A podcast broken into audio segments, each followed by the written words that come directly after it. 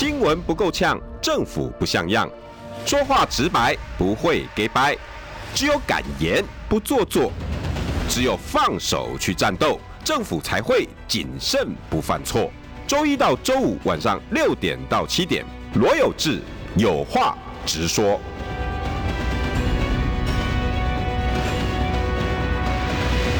新闻不够呛，政府像样。欢迎收听中广新闻网有话直说。大家晚安，我是罗有志。六点六分二十二秒，最喜欢这个时段啦。车上的各位好朋友，而且我旁边一定有很多的年轻朋友啊，一次呢可以跟两个世代对话啊，我超爱的，真的，我多爱六点到七点呢。而且喜欢大家塞车啊，不，哎，不是那个，呃，希望大家在塞车中间，你可以听听我们想要带给大家什么内容，对不对？是的，有这个好，啊，大家非常喜欢的这个甜美的声音，甜美的呃记者，但是又专业啊。那现在各大媒体好像都很需要你哦。哎，最近比较忙一些些。现在台湾好像只要遇到国际新闻要找记者有采访的，然后过程是什么，很像。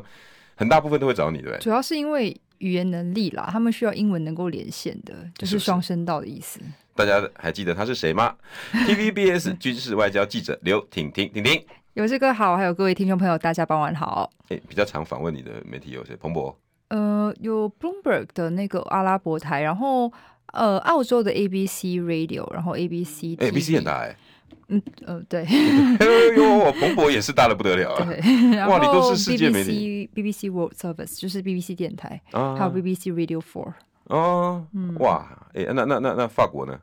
法国呃那边有个 France 二十四有找我。OK，嗯，哇。你你你你你几乎不限于，就主主要是能够讲英文的话，其实我都会，就是我一来当然也是希望说，嗯、呃，就是帮，因为当然主要是公司这边有想要也是要走国际这一块啦，然后呃，当然在一些呃我们在前线采访。的一些观点啊，嗯、也是希望可以跟外国的观众朋友可以更了解。嗯、对，因为我觉得他们有时候会找一些评论员，然后其实国内有很多专业的专业的评论员，有时候他们会想要找记者，或者是想要从记者在第一线观察的方式更了解。所以，我们我我主要跟他们讲的还是我的可能第一线的观察啊，我们政府的立场啊，现在整个社会的氛围啊等等的。他们找你的目的是想要知道采访的第一线，然后现况这样子。对，现况还有最新的一些资讯啊，还有一些可能呃观察的部分，还有一些观点。哦，哎，哎，TVBS 一向很重视这种国际新闻的哦。哦，对，当然，你们好像从我以前刚开始跑新闻的时候，民国八十七年到现在。TVBS 好像跟国际新闻就连在一起，会会会啦，因为嗯、呃，不管是从呃当年的，好像杨华也是，杨华大哥，对杨华杨华哥，我那个时候就是杨华大哥，对，然后到后来其实一直都有啦，然后嗯、能够出门采访什么的，像你在疫情当中，哎，我去年也是常去跑去很多地方啊，然后还有今年，现在呃同事们也都是常出国，也都是到第一线去做一些专题啊、采访啊等等的，虽然过去这两三个礼拜真的是非常非常忙。但是 TVBS 愿意让国际型的记者出去出访采访，你你你觉得这个台真的很有那个 怎么讲？很有战略啦。对对对，对，对，公司不是嘛？就是我，是我觉得有时候到第一线采访，呃，当当然有他的压力，但是。能够在第一线观察，带回到第一线的一些呃观点啊、声音啊，都都觉得其实蛮重要的。哎、欸，婷婷，那我请教你，认不认同现在很多人在讲的台湾的国际新闻越来越少？其实没有哎、欸，我觉得是越来越多啊。嗯我觉得啦，事实上是变少了啦。哈，已有这个那个年代哈，八十七年，那那个是几年前？二十四年前，二十五年前，那时候我们在采访桌上哈，我们的国际中心主任，嗯，呃，虽然不会是采访桌采访桌上的中心会议上面的主流嘛，嗯，但是采访主任通常会问一个问题，嗯，问各节主编哦，哎，国际新闻比例够不够？一定会有这个问题，然后那个通常主编会算一算说啊，现在好像今天好像现在目前为止只占六趴，不不对啊，哎，至少再加个几条吧，至少到十趴，还是有什么套套装可以出来的那个给大家，至少我们会维持十趴以上左右。可是我后来我我到各个各个电视台，那个比例好像都会比较少一点。我是觉得可能现在因为，那 TVBS 倒是没有，这个我我们我们必须要这样说。不会啦，因为好像五十六台就是 Focus 新闻啊，啊不管是傍晚或者、啊啊、或是午间，其实像我们以午间来讲，早上十一点到下午两点嘛，就是三个小时满满的。哦哦，对，就是大白话。常常跟翁老师啊什么连线的那个，对不对？对，有时候有时候我会去那边播，像我明天后天都是播班。那个叫做 Focus 国际，Focus 世界新闻，世界新闻。然后傍晚有念华姐的。啊，那个对，Focus 全球新闻，那个就是非常一个小时，哇，非常精华的那。有时候十点不一样也会。对，然后每十点不一样就每一天啊。对，嗯、哇，我我真的觉得 TVBS 在国际新闻这二十几年一直都。I N G 中，我觉得真的很了不起。我老实说，谢谢。虽然我无缘，也没资格进这个电视台。我十几年来都在各个小小电视台。可是无论如何，还是希望说可以提高观众朋友或是听众朋友对于国际新闻的。关注度啦，这是重要的。哎、欸，觉得你，你有没有觉得在里面也获得很多养分？嗯，会啊，会啊。因为其实我以前在国外本来就是跑国际战略啊、嗯、这些东西的，所以其实本来就对国际外交、军事就有兴趣，所以也、嗯、也花一点心力在这部分。啊，T T V T 台各位长官、嗯、啊，我有特别为 T 台做美言好话哈，我的通告不能退啊，我不会拔麦的哈。啊，既然国际新闻哈，这这礼拜最热的哈，最热的应该是马克宏。呃，对，因为我觉得，诶，过去这一周啦，两个国际最大的事情也是全球最关注的一个，当然就是呃，蔡麦会之后的环台军演。第二就是刚好在马克宏访中。那马克宏访中这个时间点，嗯、因为要知道说，诶，大家那个时候他刚好是跟蔡美会同期，嗯，所以那个时候大家觉得说，诶，那呃。中共会不会有太大多一些动作？哎、欸，然后刚好是在等他等他离开了前脚出出去，对前脚出去，我们就开始环太军演了。哎、欸，所以他给足马克宏面子了哟。我觉得也不是给足面子吧，是给自己面子吧，因为他是一个大国，他自己要去考量他一些、嗯、呃战略上面。我我因为我觉得他他一来这次中共对跟上次佩洛西的。策略可能上面有些不一样，或是我觉得很多专家也有点出这一点，就是他想要对外去把台湾这个议题呃内政化哦，对，所以他会觉得说，我先处理大国，我再处理这个事情，他并没有把它变成同等的嘛，如果他变成同等的话，那他就是用一样的的心力去处理啊，对，但是我觉得他像这一次，包括对外的一些宣传，对外一些说说呃。手法还有他这一次呃环台的战略，很明显就可以看到他是想要把这个问题更内政化，包括好对对外对外面的他他当然每次都会照例行的喊台湾是中国的一部分嘛，嗯、那我们当然也是回应说中华民国台湾是我们最大公约数，也是中华民国台湾确实是一个呃民主的国家，我们有自己的自由啊，我们是民主社会，我们的呃那个呃嗯。政治的体制是相不同的，嗯，可是我们可以看到，就是如果从可以从这些看到中方或是中国大陆那边的立场，嗯、他们讲的就很明显，就是说，哦，这个台湾是我们自己的问题，其他人不要插手，嗯，对。那当然，在这个大的背景下，那他会觉得说，尤其是可以看到，呃，法国总统马克龙竟然在在他家做采访，我觉得他也他也呃做访问，他也。不适合的去有太大的动作，因为大国毕竟外交礼数上面，还有他的气度上面，也不至于做太过太多失去大国风度的事情嘛，对不对？嗯，他他会，我觉得他在马克宏，还有包括因为这是不止马克宏区嘛，还有包括欧洲的那个呃范德莱恩也区，嗯、对，那那当这两个算是大头都在。呃，中国北京访问的话，在这个部分他，他我觉得他就一定要去做一些拿捏，因为能想象，如果马克宏他、嗯、他在呃大陆进呃做访问的时候，他进行一颗导弹射过去。我我不觉得他这次会是导，因为他这次比较环台训练还是比较 focus 在于如何封锁台湾，以及封锁外援，尤其山东舰那个位置啦。嗯，对。然后还有当然那个部分就是，呃，如果从军事角度来，军事上面角度来讲，基本上就是要切断外援啊。对，最重要的切断外援，还有包括可以看到这次也是刻意的，呃，起飞了多架次的歼十五、歼十五它舰载机，那它在我们的东部外海去去做这相关的一个。围堵的这个状况之下，他他有做他的演练的科目啦。那、欸、我有感觉。对，那另外一块可以看到，就是当然，呃，你能想象，如果呃，在马克宏在北京访问的时候，他去做这个环台剧院，当然一来马克宏他就必须要承受很大的国际压力。嗯，对，所以我觉得，反正就像我刚刚提到，他们就是想要把这个问题先解决。中马之间的一些关系。然后说实在，其实这是马克宏他的一些表现也被呃。外媒还有包括是一些外国的政府，还包括他自己国内法国一些政要批评，就是说，哎，是不是太亲中了，嗯，太有中了？我这个事情有太多面向可以讨论的，嗯、非常多的面向，包括、啊、马克龙回去后来接受 Politico 的访问，哇，那个也也也是冰冰冰冰，对，然后再来法国的议员来台湾，嗯、也也是另外一个面向，嗯，再来驻美。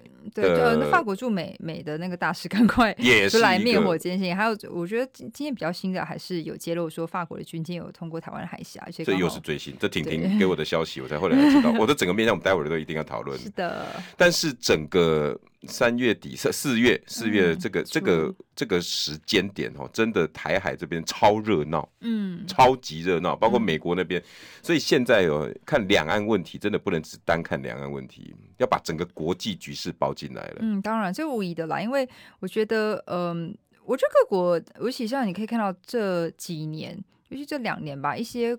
联合声明当中都会提到，希望可以维持台海和平稳定。那、嗯、不管是 G7 的相关的联合声明，嗯、或者是反正就各这个大大小小的，还有包括是可能像是美日啊，或者是呃日本相关的一些它的呃台湾安全上面，对它的它的那个相关的一些安呃国防还有那些安全上面的白皮书等等，都会特别提到有关于要维维持台海和平稳定。我觉得这个这个是个大势所趋啊，当然也就是。呃，因而看到了呃，对岸他目前的一些军军事上面一些态势，所以各国才会因而 有所忌讳，嗯、或是有些有些有所忌惮啊，应该这样讲。我看一下是不是马克宏传来给我？哦，没有，没事，没事，不是，不是马克宏。嗯嗯真的，我我真的这这几天哦，看这些新闻，真的非常的精彩啦。嗯，呃，有时候自己想想，如果我是马克宏。我有没有办法承受这些？而、啊、我的起心动念，跟我在做这些过程，我应该要做什么回应？外交的。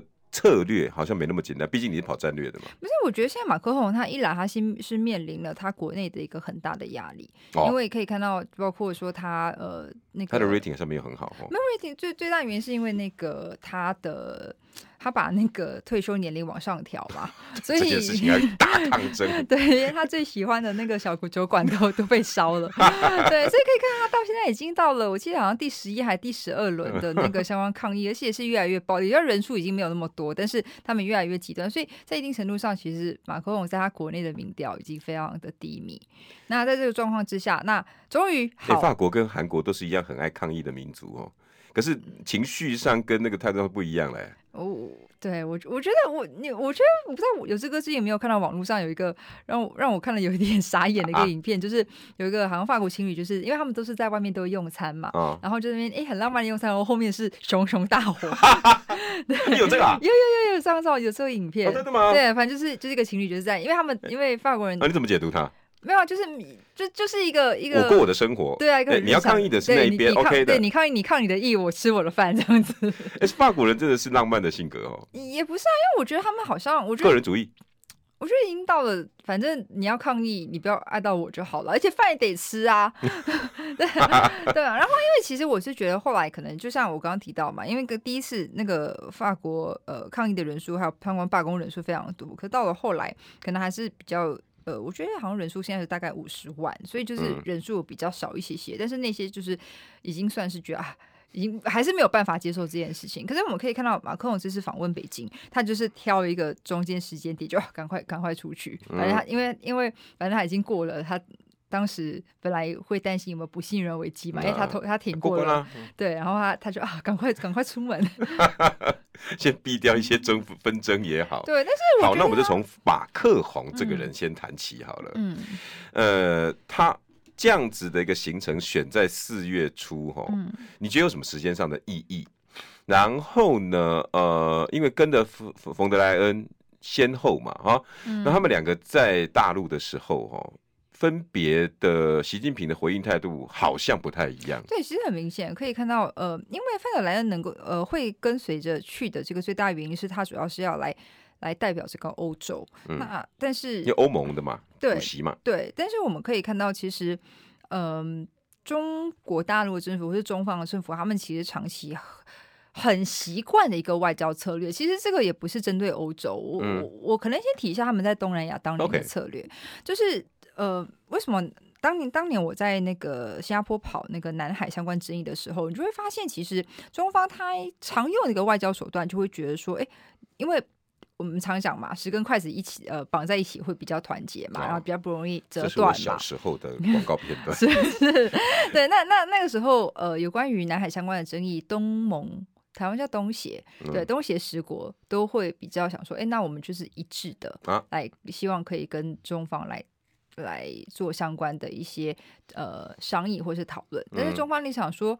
我们不要啊，因为你们有些不是申索国啊，嗯、那我为什么你又不是申索国？那你凭什么要去呃加入这相关的我们的磋商或是我们的协商当中？嗯、所以那个时候，其实新加坡跟呃中国大陆的关系就有点紧张，因为其实新加坡就是觉得，包括有些国家啦，当然有些国家像是菲律宾啊、越南啊、马来西亚、印尼啊，他们都有申索申索国，但是在一定程度上。他们也当然希望说，哎，我们一起绑着谈，比一对一比较好。当然了、啊，对。那但是，所以就回归到中国大陆的他的一些策略说，说那我不要啊，我们这个这个都是双边或是多边的争议，我为什么要跟你十个国家一起谈？对，那这个东西也不关你新加坡的事。你当时的白话文就是这样，不关你新加坡的事。情而且也不要忘了，其实整个东协，就例如像是呃缅甸还有柬埔寨，他们其实态度是比较轻松的。所以你看哦，十减二就等于八，那八之后你再去分化这八个国家，嗯、那有些国家就可能不不。不会想要有太强的立场，可能像泰国吧，因为泰国虽然它是美国的盟友，嗯，对，但是它还是在一些态度上面，我们也知道中泰关系其实也是这几年也是蛮好的，因为经济的关系，对，因为经济的关系。那我们我们我们讲了这个背景之后，我们再回去开始讲看欧洲。那我们知道欧洲其实在这几年有这两年啦，是过去一年，因为俄罗斯那个俄罗斯入侵乌克兰，嗯，这个呃。整个欧盟就非常非常非常的团结，因为又就又有欧盟背景，又有北约的背景，嗯，那他们全都是一致向外的。那你那你记得在那个俄乌战争一开始爆发的时候，嗯、当时因为像德国总理，虽然他呃，因为德国当当然整个欧盟各国各国的的那个，应该说他们的席次都是一样重要的，但是得一定有。大小国之分，大家一定都看法国跟德国，对，他就比较关心这几个国家嘛。以前有英国啦，对，因为 现在没有啊，脱欧之后就没有了嘛。对，那在这个背景之下，当时。我不知道有这个还记不记得，当时德国总理的态度就比较暧昧一些些，就被其他国家整个猛轰炮轰。他很不得已啊，对对，一下子叫你说，哎、嗯欸，所有战车、所有军事全部给我弄进来。嗯、下次想想不对啊，啊，我全部进去，嗯，哎、欸，我我我我要不要混啊？嗯，对，所以我觉得，所以在当时那个背景之下，我们就可以看到，呃。既然而且又卡着北溪，对，不对？对，可是后来之后，我们就可以看到，呃，随着俄乌战争的进展之后，就可以看到，哎，德国就比较比较愿意去对去后期，对后期就比较转向转向他的态度。该有的取代型的坦克也过去了，嗯、对不对？一些外交制裁也是德国身先士卒，嗯、这个部分德国比较没有问题了。嗯、所以我可以看到，过去半年就整个欧盟是非常异常、非常团结的，因为共同的敌人嘛。对，但是。就可以看到，又可是随着战争时间一拉长，当然各国就会针对它，呃，不管是因为经济带来的冲击，或是政治对，还有能源相关的冲击，他们就会自己有各自的考虑。哦、还有农业，嗯，法国整个还有通膨的危机，啊、通膨的危机等等。对对，那在这个大的背景之下，有没有看到其实？一开始，呃，我记得那个时候我去波兰采访的时候，哦、那，那各国其实，在欧盟还有包括德国采访的时候，那时候好像也去立陶宛，嗯、然后他们其实除了立陶宛之外，其实像是德国还有波兰，他们其实都一直呼吁，希望中方可以赶快的进来。协调哦，那个在中期以后的事。嗯，没有，在初期那时候我就我就有采访到，哦、那时候我去问了那个波兰的总统府，还有包括呃总统府的官员，还有包括德国的他们执政党的外委会的议员，嗯、然后我问他们说，哎，他们怎么看？因为因为我觉得那个时候很多的一些声音其实都是欧美国家的声音嘛，嗯、那很少有亚洲相关的声音。那虽然我我是个台湾记者，但是我觉得还是要 就问一个亚洲相关的题目。嗯，那如果他说，那因为既然中国也是。是联合国安理会主席的成员之一，那会希望他，因为其实可以看到，在俄乌战争爆发之前，那个时候俄罗斯就那时候就跟呃习近习近平嘛，就普京跟习近平就在那个北京冬奥先会面，然后那时候对，然后还借着啊冬奥嘛。冬奥对，还去还去签了那个他们两个是 相关无限无限的那个我们 的关系，我们是超级好朋友，对，超级好友的、那个，没有顶的、哦，没有顶的。对，但但那个之后，呃，那个时候就有一些欧盟欧盟国家就有表态说，还是希望中方可以有一个呃 peacekeeping peace 呃 peacemaking 的一个。一个角色，反正基本上就是来赶快和平斡旋啊，对啊，然后去赶快扮一个中间人的角色。可是你发现过去一年，中方什么声音都没有出，嗯，直到上个月，哦，对对，习近平还说我们愿意怎么样，这样我们对。可是你会发现说，在在这整个大的背景下，为什么他可以按兵不动一年？他就在等最好的时机啊！啊，聪明，嗯嗯，他因为他有他他的一些战略，战略对嘛？嗯、那但是实际上，如果他想要去。去做这个角色，他就需要把自己把自己整个角色垫高。那在在这个大的背景下，一来他又希望说赶快去限缩台湾的国际空间。那在这个状况之下，他当然就会想要借由说，哎，那我可以扮演我大国角色，但是我自己的事情，因为像刚刚他们一直认为是台湾是他的内政的事情，那你其他国家就不能插手。但是问题是，台湾这。两三年最标榜的，我们就是个民主自由的国家，嗯，而且确实也是。那呃，我们可以看到，在欧盟那些国家，其实为什么这几年这么多的访团来，就是因为要支持我们的民主自由。嗯、那在这个这样，在如何去击破这一点？那第一，他就要先去做，当然就是分化欧洲。所以像我们刚刚提到，他其实对于范德莱恩还有呃马克宏的态度是非常不一样，不一样哦。对，我们可以看到他冯德莱恩他在北京讲的是，哎、欸。你这些有关武力呀、啊、犯台啦，哈，那这些那个世界和平安全的部分，你们用这种方式不对啊。嗯，习近平回答什么话呢？任何想要影响北京的哈，都是痴心妄想。对，讲的很重。对，所以还还有包括、欸，可是跟如果要对比开双框，我们喜欢开双框嘛，对不对？冯、嗯、德莱恩。的对话 versus 是这样，嗯，可是呢，对于马克宏，啊，那不一样了，嗯，见了两次面呢，啊。对，我觉得两次面就很重要，因为通常通常呃，以习近平过去的惯例，他通常见一次，那最后他见两次的第二个人叫做普京，嗯，所以基本上他是把马克宏跟普京的待遇是一样的。对，对，那这件事情当然就是在法国就引就引发很大的的的。的抨击，然后呢，甚至被说是马克宏的公关危机。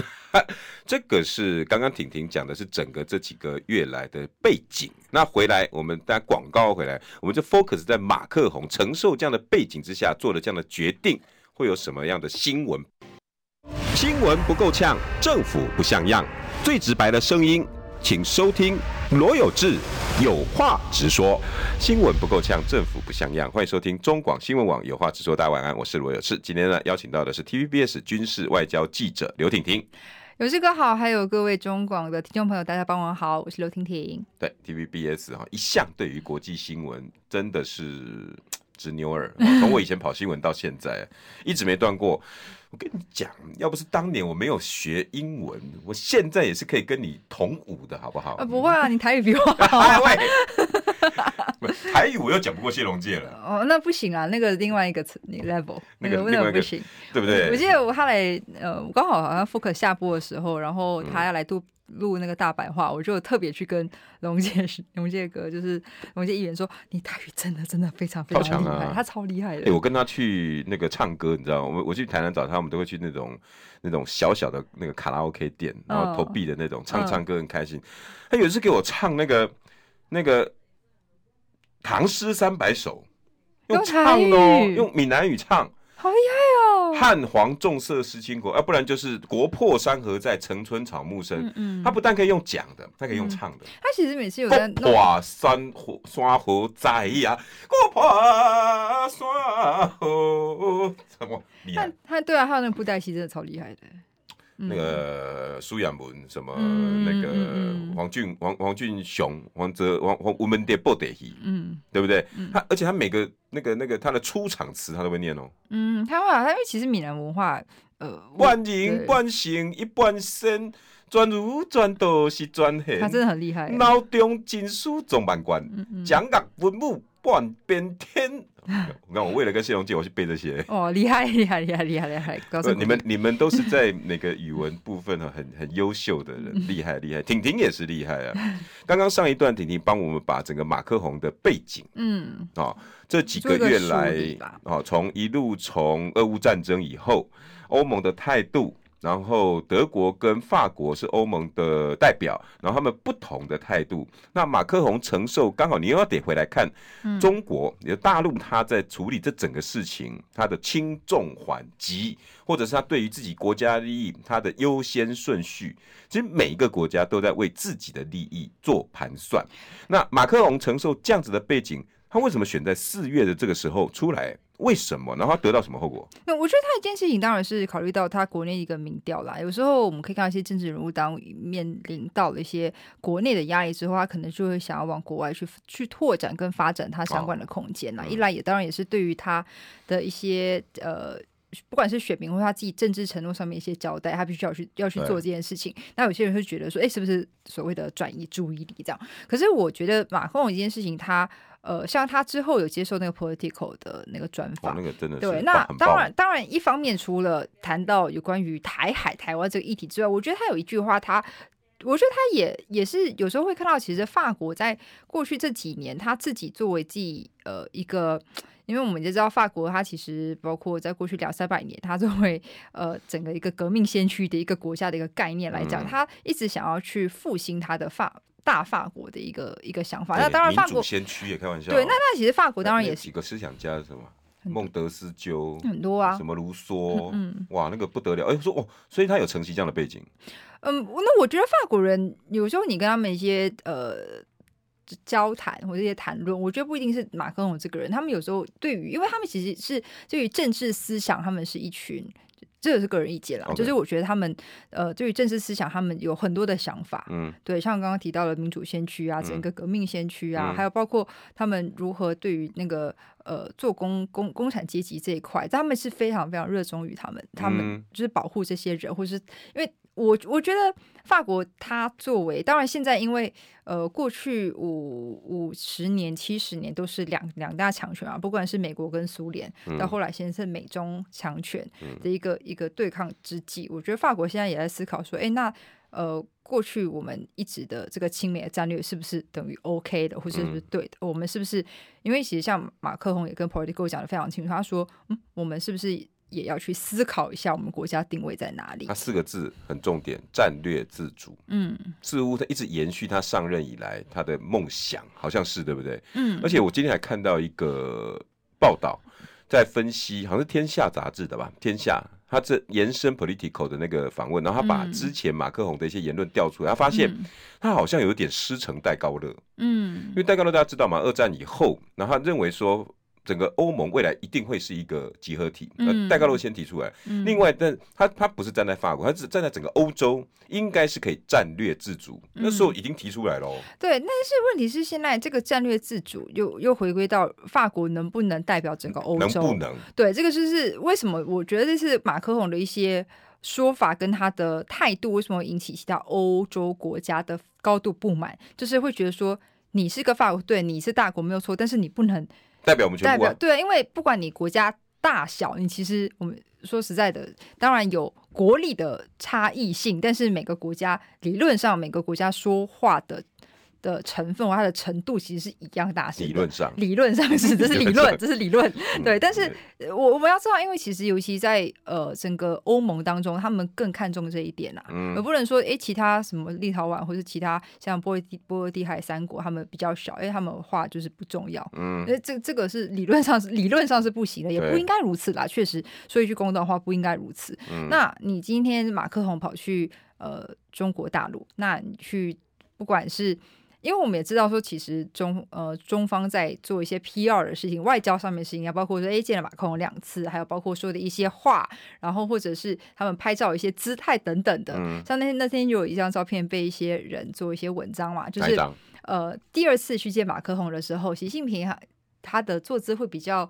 呃，放松一些些，然后比较往后靠，嗯、然后马克龙刚好是坐那张椅子的三分之一，哦、所以有些人觉得说，哎，这样子是不是有点像小老弟的感觉？这样子，但那当然会特别释出这样的照片。上虽然有差啦，可 是也没有，因为毕竟大国对大国嘛。对，但是有些人觉得说，哎，为什么你马克龙的一些肢体语言上面，是不是感觉上？因为有些人就会会抨击。这个外交场合，其实大家会重、嗯、重视这些 body language 哦，嗯、会哦。你还记不记得台湾其实也有这样类似的评语跟照片？尤其我们军事外交记者常常会看这些。些动作吧。不过他最近的小熊维尼臂章就很明显，那个也是啊。还有之前还记得吗？呃，好像是。呃，有一位美国国会议员来，然后来推销波音的时候，嗯，我是不是蔡总统刚好跟他们做一些简报，嗯，结果呢，有三个人都翘脚，嗯，然后还有还有人就像你说的，习近平很很松的这样，嗯嗯，那那那个时候大家会过度解读啊，嗯，所以马克宏跟习近平的坐姿，大家一定会来放大来看，嗯，而且那相关照片其实是中方释出的啦，那当然，啊、对，那呃，当然站在一个我们我们也知道说，其实中呃中国。大陆政府他们在做一些事情上面，他们其实都是拿捏是非常难。为什么那么多照片，为什么要选那一张啊？对啊，其实一定前面一定有过手。对，或或许他就是背后有什么意涵，或者什么含义，嗯、或者是这样的 message 传回去会怎么样？嗯，我我觉得其实都有经过一些思考的。那我们回去现在来讲，那个马克宏啊，现在。整个事情爆发之后，因为其实最有争议的，其实这几天大家在国内也是最关心的，就是他提到说，哎，我们欧洲是不是要卷入台湾争议？他其实前面有一个美中冲突下的台湾议题。嗯，嗯，那我觉得他他提到，呃，欧欧洲接下来欧盟要扮演什么样的角色？我觉得这个事情就引发了轩然大波，因为我们知道过去几年其实他们对于挺台的一个声量，主要是不一定要支持台湾这些，但是对于我们的民主自由，他们是非常。非常重视这件事情的。OK，因为 Political 的这个访问哈，真的是爆了，完全爆了。尤其其中那一句话了哈，欧洲该不该在美中冲突下的台湾议题？新闻不够呛，政府不像样，最直白的声音，请收听罗有志有话直说。新闻不够呛，政府不像样。欢迎收听中广新闻网，有话直说。大家晚安，我是罗有志。哎呀，在整个留言区哈，大家备受喜爱的 TVBS 军事外交记者刘婷婷，婷婷。有志哥好，还有各位听众朋友，大家好，我是婷婷。好，我们继续来讲一下马克宏在九日出刊的这个呃法国的回声报，还有 Political 的相关访问当中啊，我觉得最有争议，其实这几天大家讨论的这一句，就是欧洲应该减少对美国人的依赖，成为华府和北京平起平坐的第三。哎，再讲一次吧。好，就是说欧洲应该对应该减少对美国人的依赖，成为华府和北京平起平坐平坐的第三强权。同时警告不要因美国的节奏和中国的过度反应而卷入台海危机。哇，它原文原来是这么长。嗯，OK，嗯，对，那当然，当然这个就可以分为两两两个嘛，一个一个就是我们刚刚大概前四十分钟在讨论说为什么。法国还有包括欧洲，他们认为说应该要成为跟华府还有北京平起平坐的第三强权，这个逻辑、嗯、就是战略自主。对，那现在我们现在要聊的就是比较后面这个，就是警告不要因为美国的节奏或是中国的过度反应，因而卷入台海危机。OK，这分两个层次。对，那现在我们来看这第二第二句，可是问题是，我觉得这几年在欧洲的一些看法会觉得说台台海危机这件事情。无论就像刚刚提到的，呃，中方有意把这件事情内政化的情况之下，像尤尤其包括像我们可以看到，他一直不断的强调一中一中，其实其实一中最最大的后面事情就是要让台湾问题内政化。嗯、那我们我们的政府无论是蓝绿啦，其实可以看到，包括就算是呃呃，那马英九去中国大陆去去做相关的一些访问，啊、对，祭祖等等，他其实不就算是强调了一个中华民国，无论也是，我觉得在一定程度上，呃，我们觉得我觉得蓝绿。不管哪一个政党，他们都想要努力的去把台湾的国际空间，还有包括中华民国台湾存在的事实，这件事情是要去强化的。可是无疑现在面临的是一个外部压力，嗯，还有外部威胁的这个状况，这个是一个很很持平的一个观察点。对，不无论是博弈、地缘政治，没那么简单的啦。对，但是在在这个呃大环境背景下，我们可以看到，现在当台海 maybe 一触即发的状况下，尤其像这一次的环台军，也可以看到，嗯，呃，首次有。中共的航空母舰、航舰去参加相关的演习。嗯、那当你已经成为环台、围台、封锁台湾，因为其实现在比较担心的不只是说，哎、欸，是不是要一定要用飞弹飞过？嗯、你是不是？我觉得现在目前最担心的是有没有可能像这次为什么叫联合利剑演习跟那个战备警巡嘛？嗯、那战备警巡的意思就是说你是用军舰加海警。嗯，那军舰当然就是跟呃军方。军军对军嘛，军对军冲突，警的话，你就以前的事情吗？对，那警的话，你就可以做对警巡，你就可以做海呃警察能够做的事情。那海那警察可以做什么？海上执法。那你有没有办法把相关的船去拦截？商船、运输船、天然气船、LNG 等等的这些东西，嗯、就是无疑就是基本上要把这件事情内海化。对，对，那现在是现在一个最，可是这几天一个最最新的，对我想最新的状况的，就是当。中国大陆中方一直宣称台湾海峡是他们的，嗯，宣称哦，在领海，在国际法上面，然后用很多种解释，对，解释啊，说因为台湾是他的，所以台湾海峡是他的状况之下，今天那个王炯华，炯华大哥他的独家揭露一件事情是，法国的军舰竟然在这几天有通过台湾海峡呀！啊，噔噔，这时候应该配一些那个 比较惊悚的，而且。哎，内容没那么简单哎。不管尼米兹啊，或者是以前的这些日本的航舰，会航在台湾海峡中线的。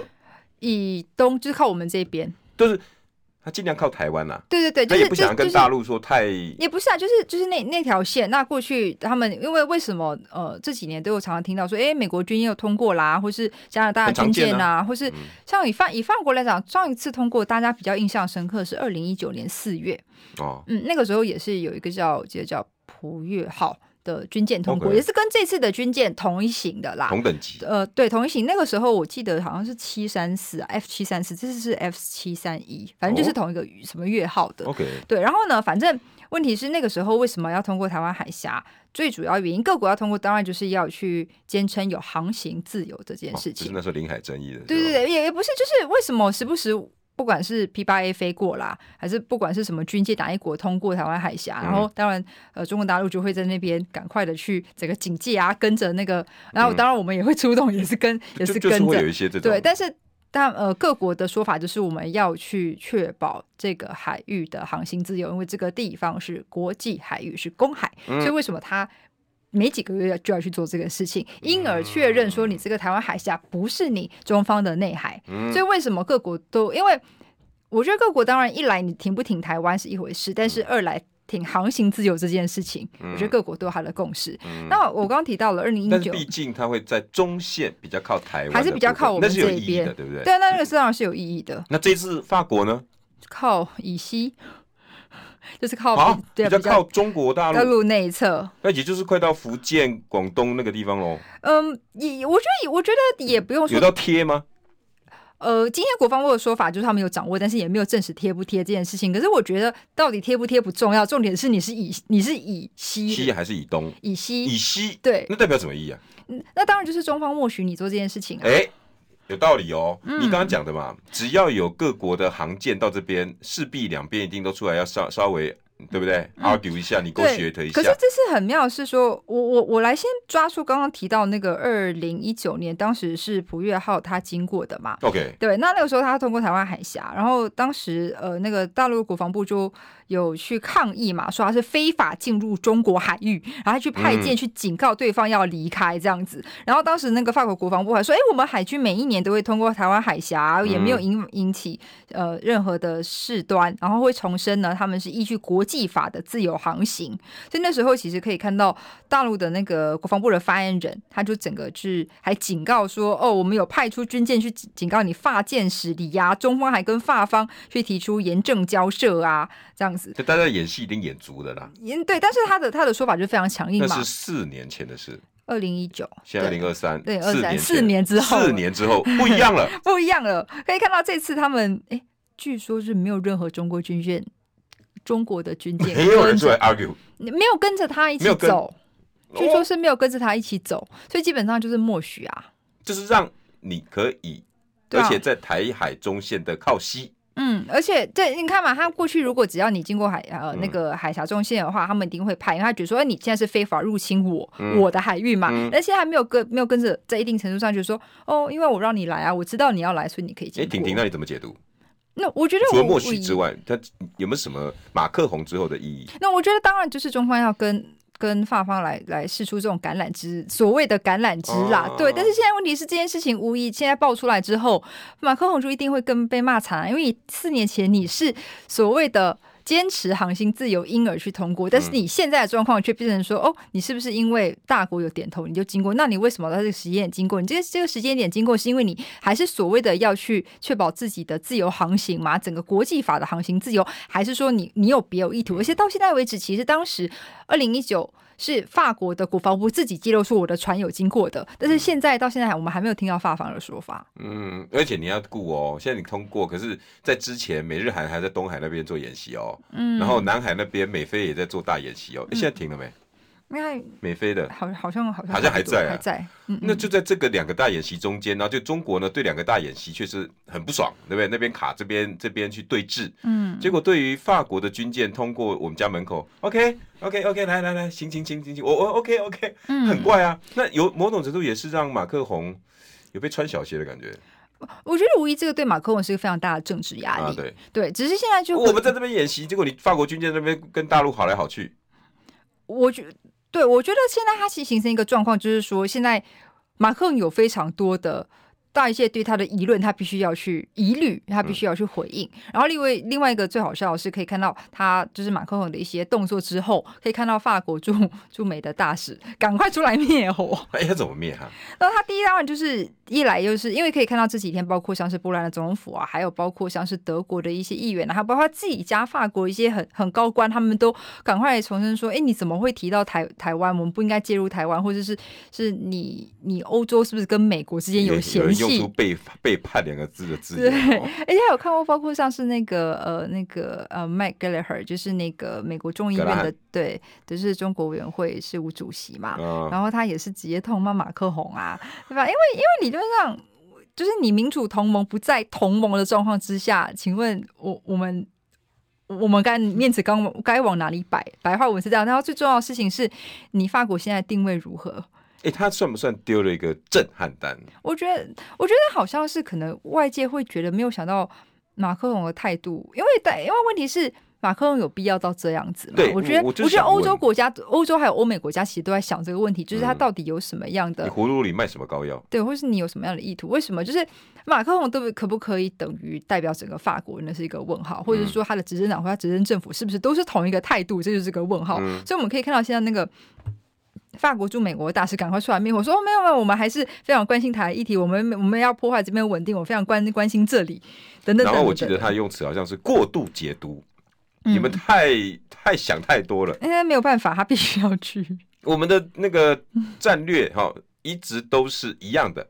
那这些呢？你们过度解读，可是这过度解读真的是整个炸锅哎！从、嗯、美国的媒体、欧盟相关国家的媒体，刚刚你讲波兰啊，什么德国自己也是骂骂、嗯。不是，你看，你可以看到那个法国驻美国大使馆发言人啦，他就在推特上面发文去反驳嘛。他说外界有些过度解读，马克宏在所有利害攸关的问题上面立场是一致的，拒绝集团对抗集团的逻辑，实现。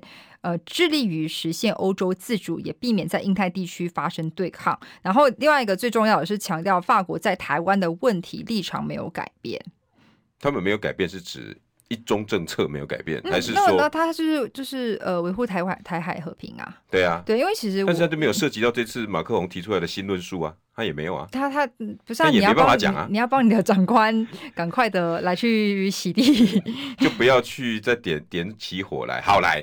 我我现在问婷婷一个另外问题哈，好，我跟婷婷刚刚讲了，二零一九年法国的军舰就已经通过一次了，嗯、那时候是不得了哈，嗯、那中法之间只差没有在清朝的中法战争再来，哎，没那么严重了哈，那时候已经没有没有没有刘铭传这些人了，再来二四年之后，哎，法国的军舰同等级的可以过去了，那这四年发生什么事情？嗯、是只有这一次马克宏满载而归吗？所以可以让他做这样的底气吗？比如说，诶，空巴卖了一百六十架，所有的能源公司、法国相关的公司赚得盆满钵满回去，还是有一件事情，二零一九到二零二三年，大家应该印象深刻，嗯、就是潜艇抢单事件。嗯，当时法国本来跟澳洲已经谈好了一点六兆台币啊，嗯，一点六兆什么概念？台湾 GDP 一年不过才三十三兆多。很多钱就对，我们对一半的我们台湾的 GDP，一张单哦，嗯，结果呢，美国跟英国横刀夺爱，而且法国准备了五年，连图都画好了，只差没有什么工厂进驻什么都弄好了，嗯，结果呢，美国跟英国横刀夺爱，夺爱的内容是什么？